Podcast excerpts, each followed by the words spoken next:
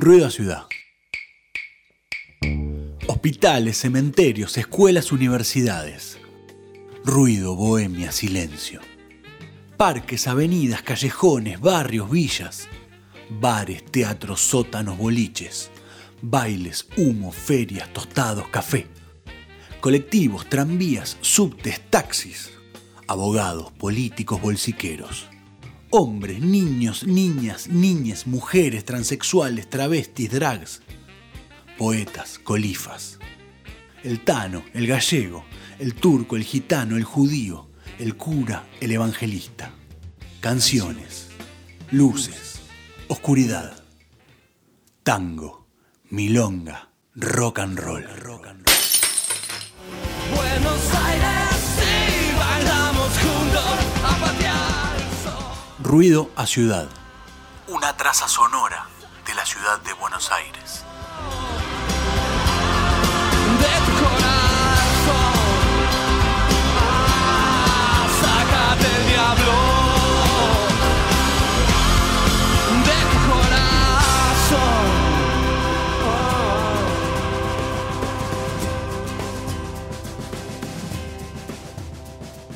Barracas, San Telmo, La Boca, son tal vez eh, la, triple frontera en la cual eh, los, los Bersuit, la Bersuit Bergarabat, nace, ancla sus conocimientos y sin duda gran parte de, su obra está teñida, está pintada por, por esos lugares, por esos tres barrios de la ciudad y alguno del conurbano, eh, en los cuales Juan Subirá, Gustavo Cordera, Pepe Céspedes, Tito Venezuela eh, se conocieron por esos lugares y fueron cruzando ese límite eh, existente, lamentablemente para los mapas, digamos, entre la ciudad de Buenos Aires y el conurbano sur de la ciudad de Buenos Aires. Hoy, sobre el final del, episodio, vamos a viajar a una canción editada en el año 2005. Mucha agua corrió debajo del puente en la historia de Bersuit. vamos a estar, vamos a estar charlando mucho de eso. Pero lo cierto es que hay algo en, el colectivo, porque, porque podemos considerar que es verdaderamente un grupo, y, más por esos tiempos, que un verdadero colectivo artístico, ¿no? de, improvisación, de zapadas, de, y, de allí de, ideas muy locas. Y sin duda que hay mucho de eso, como decíamos, teñido y pintado por, por los barrios del sur de la ciudad de Buenos Aires. Vamos a ir recorriendo después algunos espacios eh, de los cuales Bersuit ha hecho mucha mención y todo, pero muchos de ellos están anclados en el sur de, la ciudad. El Borda, mm. el Borda es, habitual en, las, en, algunas canciones de Bersuit, ya sea directamente desde aquel recordado homenaje a los locos del Borda, que es una canción del disco Y Punto. Eh, tremenda canción, sino de otras modas, eh, de otras formas, está tratada la locura y el borda y esa relación porque de algún modo u otro ellos eran vecinos de esos lugares. Bueno, porque eh, además es una presencia desde, desde lo que significa el Borda también para, el sur de la ciudad, como muy, muy importante, muy fuerte. Juan Subirá, en el libro Verborrea, una especie de, biografía charlada de Bersuit, eh, editada por Zona de Obras hace algunos largos mm. años, dijo algo así como creo que Barracas y la zona sur de Buenos Aires tienen una impronta muy tanguera y a la larga eso te condiciona como explicando eh, que el lugar de nacimiento sin duda, o, de, crianza, no sé si mm. necesariamente de nacimiento, pero de crianza y de donde se forman los grupos, eh, te condiciona a muchas cosas, así que tango de algún modo tiene Bersuit por ser de Barracas y de la zona sur de Buenos Aires. Pero antes de seguir hablando de, de Bersuit y de algunas cosas que nos traen más acá en el tiempo, me parecía interesante pensar en esto de, de la porteñidad. Nosotros muchas veces, semana a semana y programa a programa, hablamos ¿no? de esto de, las raíces y de cómo reivindicar algunos espacios y algunos lugares en los que eh, hacen a que se, conforme esta identidad de la ciudad de Buenos Aires. Y mm, encontré por, por allí una, una, investigación sobre un grupo arqueológico que se dedica a buscar eh, restos prehispánicos, restos arqueológicos prehispánicos en la ciudad de Buenos Aires. Y justamente tiene que ver esto con la cuenca del río Matanza Riachuelo, que no necesariamente es justo en el límite del que vos hablabas, ¿no? ¿no? No es San Telmo, Barracas, Avellaneda, sino que se corre un poco más hacia lo que es específicamente el sur, donde termina la ciudad de Buenos Aires para lo que es Villa Riachuelo y hace como la, el límite con la matanza y, y, demás. De todo ese surco es de lo, de lo que vamos a hablar en este episodio. De alguna manera es el límite sur de toda la ciudad de Buenos Aires, arranca allí justamente en la desembocadura de y por eso la boca, ¿no? del riachuelo y, hace esta, eh, este límite entre la ciudad y la provincia de Buenos Aires. La realidad es que en Villa Riachuelo em, encontraron ya hace un tiempo, hay, hace muchos años en realidad hay excavaciones y estudios en la ciudad de Buenos Aires, obviamente para saber cuáles son los orígenes y demás porque mm, si bien es mucho más fácil quizás en algunos lugares de la Argentina reconocer a los pueblos originarios de alguna forma, en Buenos Aires tal vez como que las investigaciones por distintas razones que tuvieron que ver con, bueno, con decisiones políticas y demás tal vez se demoraron un poco más y sobre todo también con decisiones políticas en esto de eh, de alguna forma de diluir, ¿no? Esto de los pueblos originarios y comernos un poco el cuento de, la bajada de los barcos y todo eso que tanto se ha escuchado en, últimamente. Bueno, la cuestión es que más o menos entre los años 1160 y 1240 datan de ese momento los, los restos arqueológicos encontrados. Aparentemente había una población muy pequeñita, de entre unos 50, entre 50 y 100 habitantes, de los, eh, bueno, de los grupos primitivos que luego con, la conquista española fueron nombrados como que eran 10. Hasta ese momento la verdad es que no hay registros de cómo se autodenominaban, pero que vivían allí y que básicamente lo que hacían es justamente, cuando hablamos de Villa Riachuelo hablamos de Parque Rivera Sur, el autódromo, ¿no? Y todo, toda esa zona, como para ubicar geográficamente a aquellos que no conocen más la ciudad, es esa, es esa parte. Em, bueno, y este, este pueblo, digamos que era nómada, era cazador, justamente estaba sentado allí porque estaba a la vera del riachuelo y eso le permitía, de alguna manera, este, tomar su alimento, tener el agua necesaria para la vida eh, y de alguna manera recorrer esa parte de la ciudad o la provincia, en ese momento todo un continuo. Sí, y estás trayendo un poco una historia, bueno, bien lo explicaste, bastante negada, eh, que conocemos bastante poco, lamentablemente, o sea, en la educación formal no, no se brinda esta esta, parte de la historia tan fácilmente y que además es mucho más larga, ¿no? Tendrían por ahí hasta los vínculos con, los Quilmes eh, y, toda esa historia que, ha atravesado la provincia. y por eso la ciudad. Estamos hablando de un periodo, decíamos, de 1100, del año 1160, 1200 y pico, o sea, entre 200 años antes de la fundación de Buenos Aires, digamos, ¿no? Eh, de la primera fundación de Buenos Aires. Entonces, de alguna manera estamos como hablando de, de cosas bastante lejanas y como vos bien decís, tal vez no, no tan estudiadas o no tan conocidas incluso para nosotros habitantes de esta ciudad.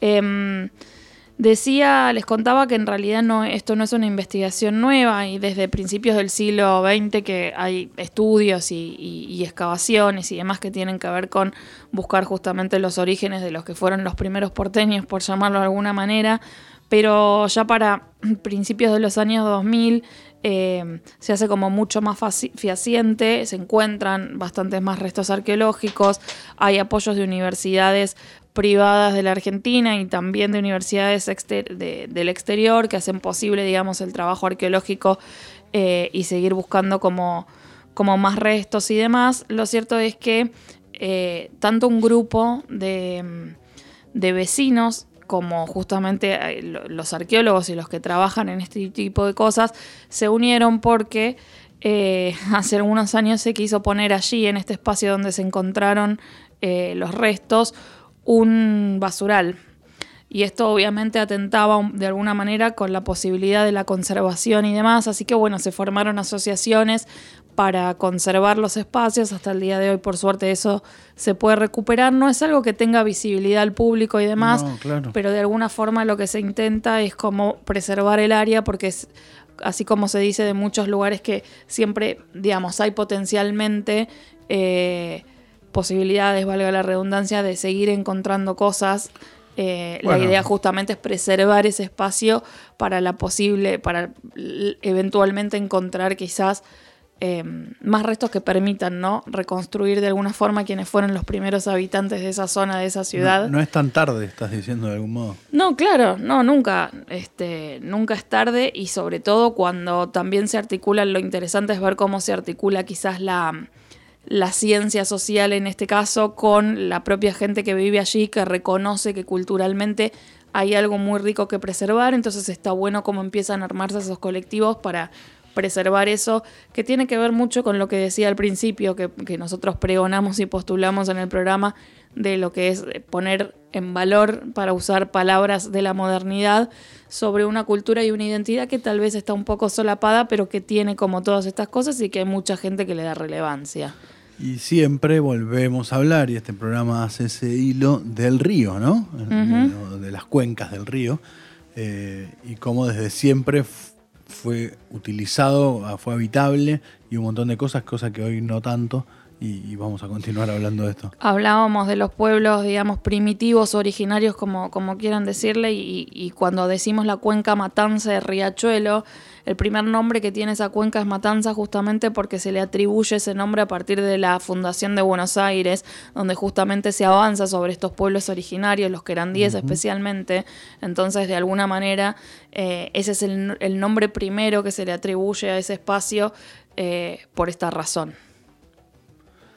Bueno, con este revisionismo histórico, vamos a decirle de ese, de ese modo, eh, que acabaste de hacer, vamos a recurrir a la primera canción de Bersuit que vamos a escuchar en la noche. Eh, vamos a, a irnos a, a, Avellaneda, ¿sí? Bien. Eh, a ese lugar llamado El Pueblito, llamado El Pueblito por los integrantes de la banda. Por Barracas al Sur, ¿no? Anteriormente llamado. Ahí está. eh, por, por, los integrantes de Bersuit, principalmente por Gustavo Cordera, que era aparentemente uno de los habitantes eh, fijos de, de, de, la zona sur, del conurbano sur, uh -huh. Lanús, Avellaneda, además. Eh, y él siempre llamó a ese lugar, inclusive en las canciones, el pueblito. Avellaneda, decís. Avellaneda. Uh -huh. Y hay, y hay, una conexión con el indio Caroncha, reivindicado como indio barrial, que podría haber sido histórico o de todos los tiempos. Me parece que hay algo eh, interesante en esta canción que vamos a escuchar, eh, publicada en Hijos del Culo. Uh -huh. También un disco desde su arte y desde todo, tiene mucho que ver eh, con el riachuelo y demás, desde las fotos de, de Salvador Batalla, búsquenlas en internet y busquen a Salvador Batalla también, que es el fotógrafo histórico que estuvo siempre con Bersuit, el de fotos muy bizarras y muy extrañas, pero muy políticas y, y, muy porteñas. Y hay muchas fotos de Riachuelo y recuerdo el, el librito, como se dice, eh, del, del, disco Hijos del Culo, que tiene muchas fotos de esa zona. Bueno, en ese disco se encuentra la canción Caroncha, una canción cantada, eh, ya en tiempos de, de, multiplicidad de voces a la hora de cantar en Bersuit, eh, pero cantada aún por Gustavo Cordera una letra deliciosa, una canción muy intensa y muy exquisita y principalmente muy urbana. Desde el pueblito, Bersuit Vergarabat, Caroncha. Se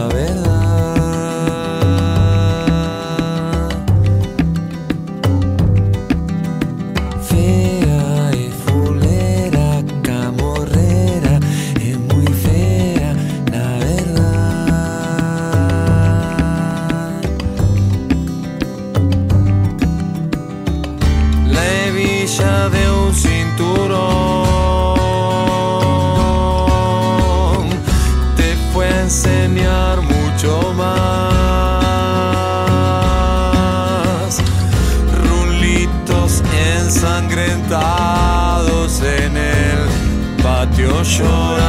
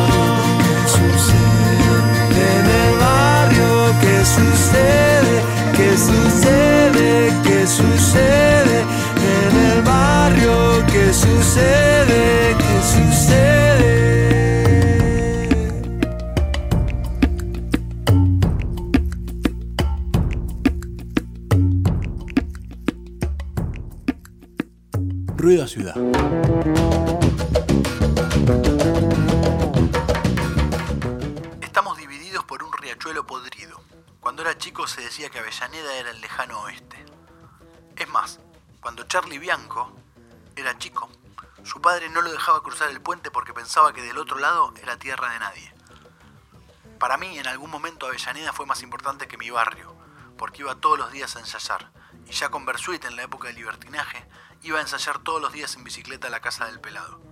La zona de influencia nuestra era el sur de Buenos Aires. Avellaneda, Barracas, La Boca. Curtimos muchísimos años por ahí. Carlos Martín, baterista de Bersuit Bergarabat. Eh, es interesante eso que decís y me sirve para hablar un poco de cómo está dividida la, cuenca Matanza-Riachuelo y que nosotros hoy justamente por bueno tomar a Versuit como justificación para hablar un poco de toda esta zona, eh, nos vamos a centrar en lo que se denomina la, la cuenca baja del Matanza-Riachuelo y es justamente lo que vos decías, la zona que comprende el sur de la ciudad de Buenos Aires, los barrios de Villa Lugano, Villa Soldati, Villa Riachuelo, Nueva Pompeya, Barracas, Patricios, Parque Chacabuco y La Boca. Eh, bueno, y San Cristóbal, Boedo, Constitución, San Telmo, Caballito y Flores. Y ustedes se preguntarán por qué eso. Bueno, porque por allí circulan bañados eh, de, que, provienen, digamos, de la cuenca Matanza-Riachuelo. Pero es, interesante hacer un poco un repaso histórico y, ir recorriendo, digamos, la línea temporal que nos traiga hasta hoy para hablar justamente de lo que tiene que ver con con la geografía y con qué significó y qué significa el riachuelo para la ciudad de Buenos Aires. Em, y de alguna manera vos decías, bueno, esta cosa, este, estos límites que existen y que no existen, eh, el riachuelo es un límite geográfico, claro, digamos, es, es agua que eh, hace justamente la, división el entre el espacio. Paz, es así. Sí, exacto. Uno naturalmente está allí, independientemente de que se lo haya intervenido de miles de maneras. La, otro, la otra, digamos, es como una creación humana per se. Pero mm, siempre, y en algunos programas de, de este, anteriores hemos hablado un poco de cómo Buenos Aires y esta parte de la ciudad se construye de espaldas, de alguna forma, al, río y no es eh, sensible respecto de, la geografía y la naturaleza que, em, que allí se encuentra, ¿no? Digamos, siempre estuvo como esta sensación y esta necesidad de ganarle al río. Esa frase la hemos escuchado muchísimas veces y eso tiene que ver con haber cambiado completamente la, la geografía, Em, y la cuestión topográfica del, espacio. Hay otro episodio, otra canción de Bersuit eh, que, aborda también esta temática a modo de murga y demás. Eh, y que habla de lo que es Montevideo, de lo que es Buenos Aires y lo que es el Río de la Plata como, como raya del culo, lo dice así básicamente. eh, y, y esta región como el gran culo de este mundo. Y plantea un poco todas estas cuestiones. No vamos a ahondar en la canción porque probablemente la dejemos para otro episodio, pero, pero es muy interesante cómo define lo que vos estás explicando, con la salvedad que hacemos nosotros siempre de, de ciudades que le dan, que se muestran al río, ¿sí? y Buenos Aires como la gran ciudad, una de las pocas ciudades en el mundo que le da la espalda a, a su río o a un mar o a lo que sea. Sí, y en ese sentido las transformaciones justamente que hablábamos, geográficas y demás, hoy recordamos, eh, por ejemplo, en Belgrano, las famosas barrancas de Belgrano, que son simplemente una ondulación en relación a lo que supo ser.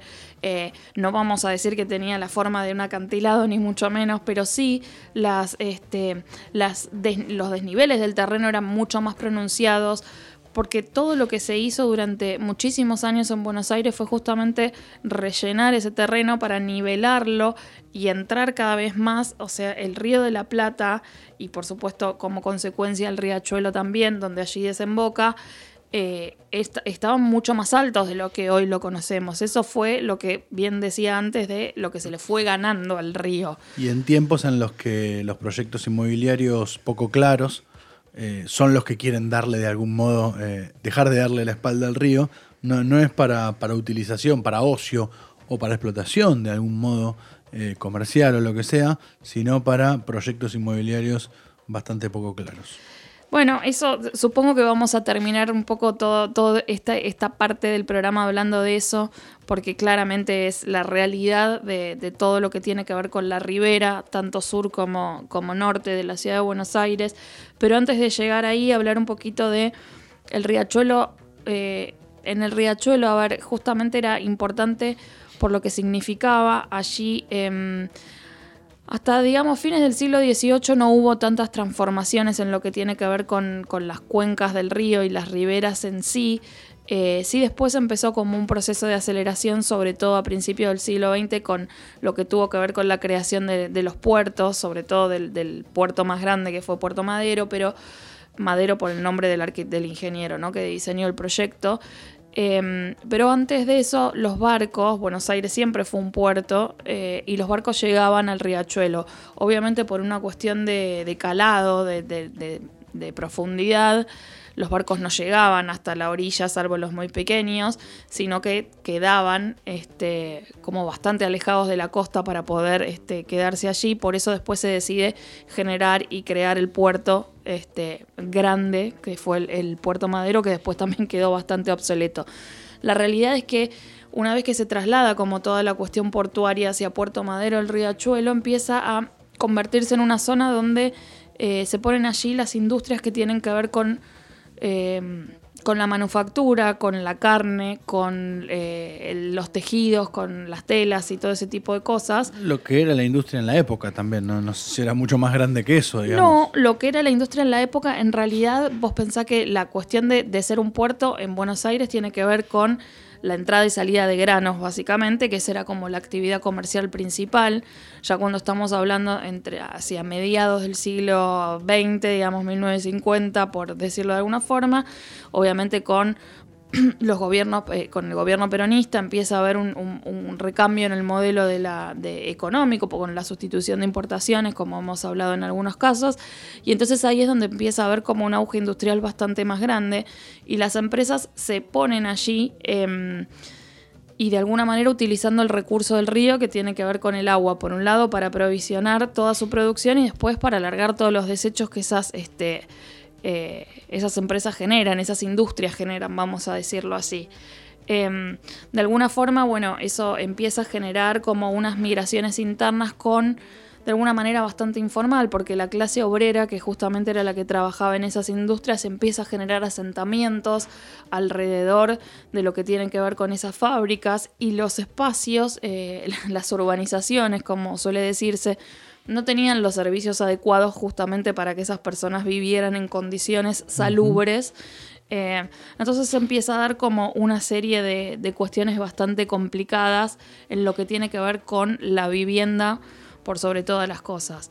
Después, como sabe, Orígenes de conventillos, casas ocupadas. claro, exacto, se empieza a dar... que, que perduran hasta hoy además y que, y que son los culpables, eh, en el buen sentido de la palabra culpable, de que muchos emprendimientos inmobiliarios de la zona no puedan llevarse a cabo.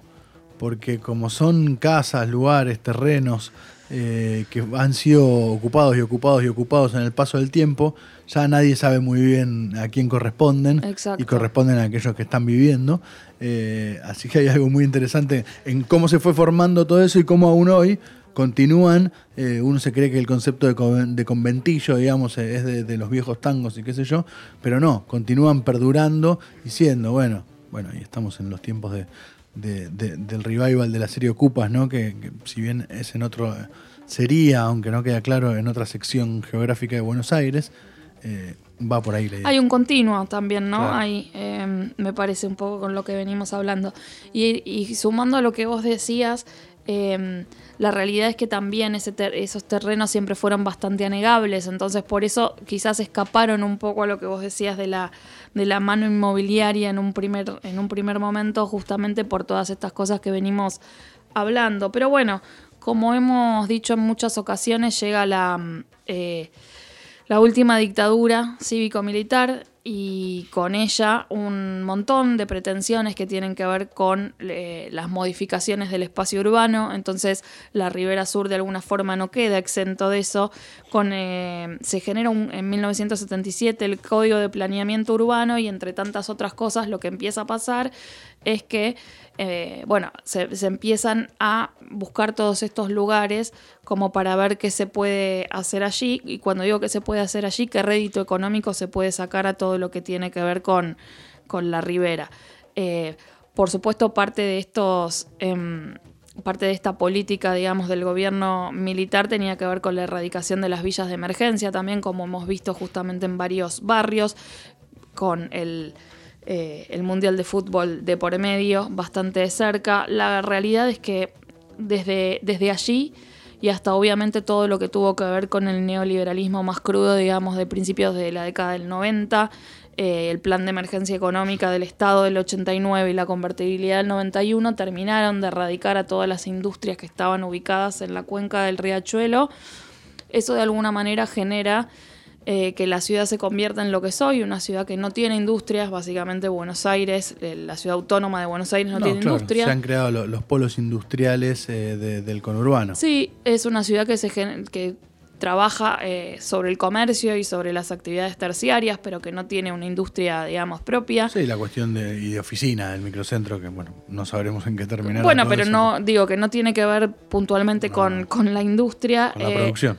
Lo cierto es que toda esa clase, digamos, esa mano de obra, esa clase obrera, eh, empieza a sufrir todos los embates que tienen que ver con, con ese cambio de signo político y económico. eh, y, y bueno, y todo lo que, lo que eso significa. Eh, y a partir de allí empiezan todos los planes de renovación que ya conocemos, ¿no? Lo que sucede con, lo que sucedió con Puerto Madero en la década del 90, que fue justamente declarar fiscales de determinados, determinados este, terrenos para ser negociados y que hoy, bueno, vemos lo que es Puerto Madero, no hace falta decir mucho. Para quienes no han venido nunca a Buenos Aires no- o no conocen la ciudad, es un mundo completamente diferente a lo que propone Buenos Aires. Es, son edificios enormes, de una pujancia económica que, que es tremenda. Eh, y si bien eso no se, no se extiende hacia el sur, porque hay bastantes limitantes respecto de lo que tiene que ver con eh, la Villa Rodrigo Bueno, por ejemplo, eh, y muchos de los asentamientos que están allí que, que de alguna forma no permiten el negocio inmobiliario. Mucho tiene que ver con, con esa política que, que se profundiza entonces, como decíamos, desde la dictadura y, se propone de alguna forma sanear eh, lugares que han sido eh, y que han tenido otro origen y otra forma y que hoy no se sabe muy bien cuáles van a ser sus, sus destinos. Decíamos que los Bersuit eh, son nacidos y criados en estos barrios, en la ribera. Hay una canción que no sonará ahora al final de este episodio, eh, que se llama El viejo de arriba, que habla de la Mm. famosa mesón de Juan, la, Sí. la canción, la mansión, la casa donde vivía Juan Subirá. Eh, esa casa se ubicaba en, en La Boca, entre Brown y Blanes, de algún modo, no técnicamente, pero entre la bombonera y lo que hoy es la usina del arte, por ejemplo. Claro. Eh, así que imagínense si, si habrá un surco de los barrios del sur por los integrantes de esta banda. Hablábamos de la Ribera. Eh, el videoclip de esta canción que, comenzará a sonar eh, es firmado íntegramente en la Ribera, con las expresiones culturales y populares y con las contaminaciones y con todo lo que se ve allí. Hay un fragmento, hay, un plano ter- terminando el, vi- el video en la cual muchos chicos se ven. Hay un plano que dice, Señor gobernador, lo invitamos a festejar los 25 años de contaminación de nuestro arroyo. Desde ya muchas gracias, Villa Luján, dice en un cuaderno de una niña que aparece en el video. Así que desde el disco Testosterona los invitamos a escuchar a Bersuit Bergarabat en la Ribera.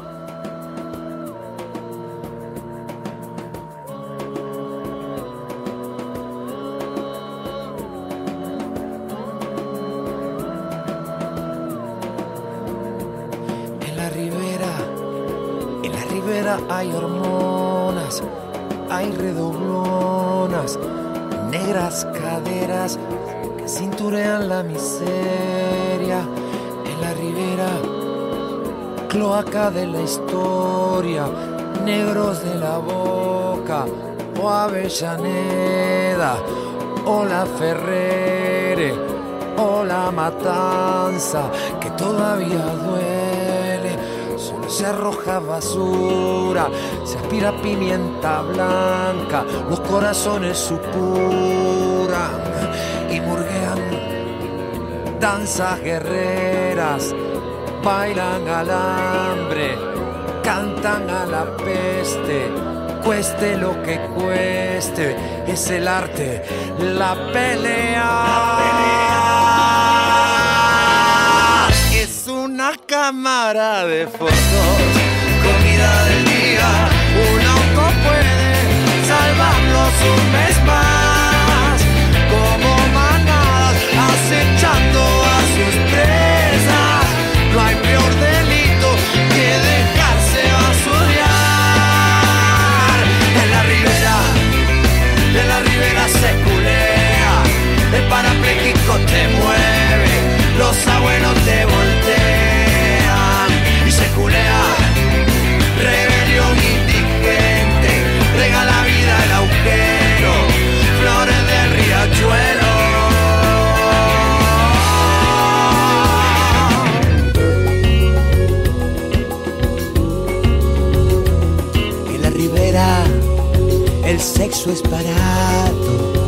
Conoce a los 15 años la cara de Dios.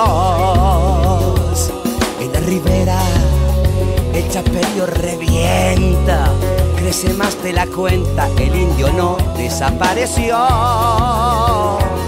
En la ribera juegan la 10 en las tetas.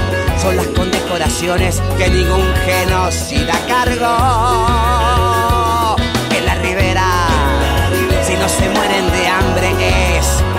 Que quede la sangre que el viento no, no, no se llevó. Cumbean, todas las noches cumbean. Cuentan historias que ni el más cruel, cruel imaginó.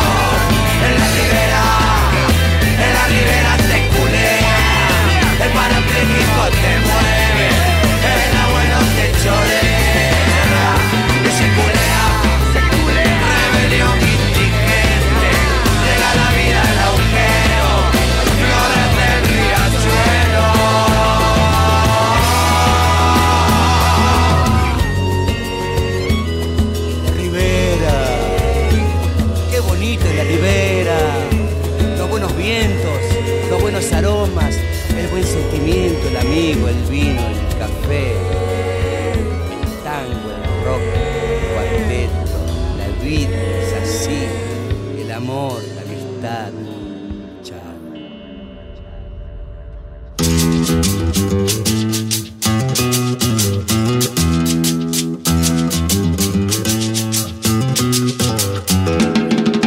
Caprichosa la reina que te matan. Goyeneche, Troilo, Maradona, Macedonio, Borges, un idioma. Que Valverde como este destino, gambeteando piñas, Nicolino. Sos Eladia y Nazaran Chorena, el peine de Ringo Bonavena. La que me hace llorar, la dueña de mi amor.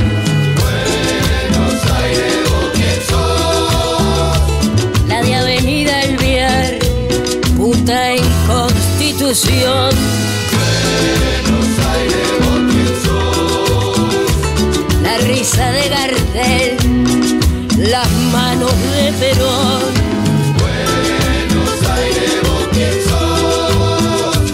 Lisandro y yo en un bar, Narciso el mostrador.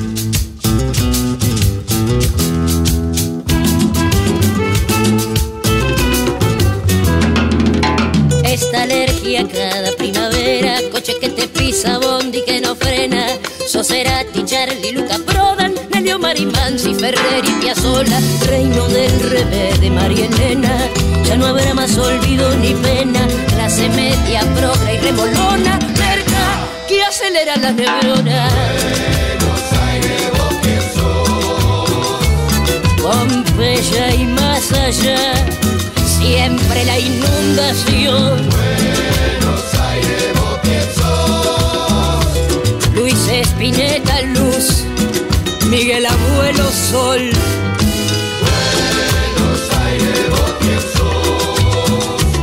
Los tanos del café, puteando contra Dios.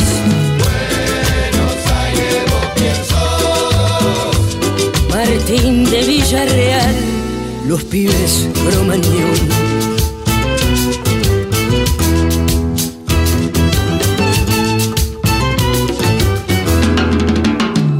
Azufre, puro riachuelo, político miente, palomas al cielo, Rosalinda oasis en flores, Santa Rita con su mal de amores, la boca quinquela, la Fernández Fierro, mis noches de gato, mis días de perro, pecados y culpa, Virgen milagrosa, trucho, que te vende cualquier cosa. El de Chau no va más, la de naranjo en flor.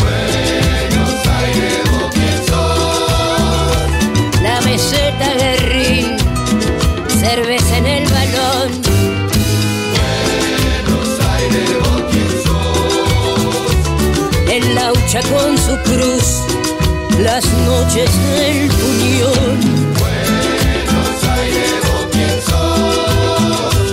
La barra de José por Puente Pueyrredón.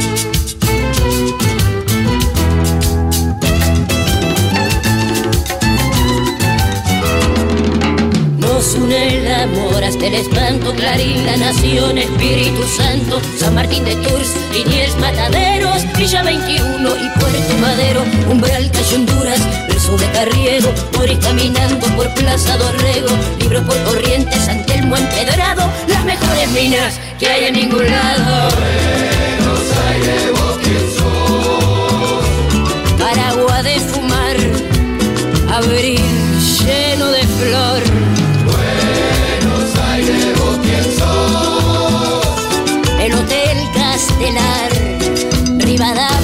Rivadavia y Rincón.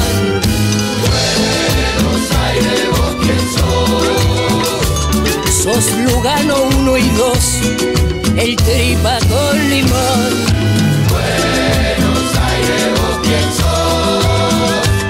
Tu maldita humedad,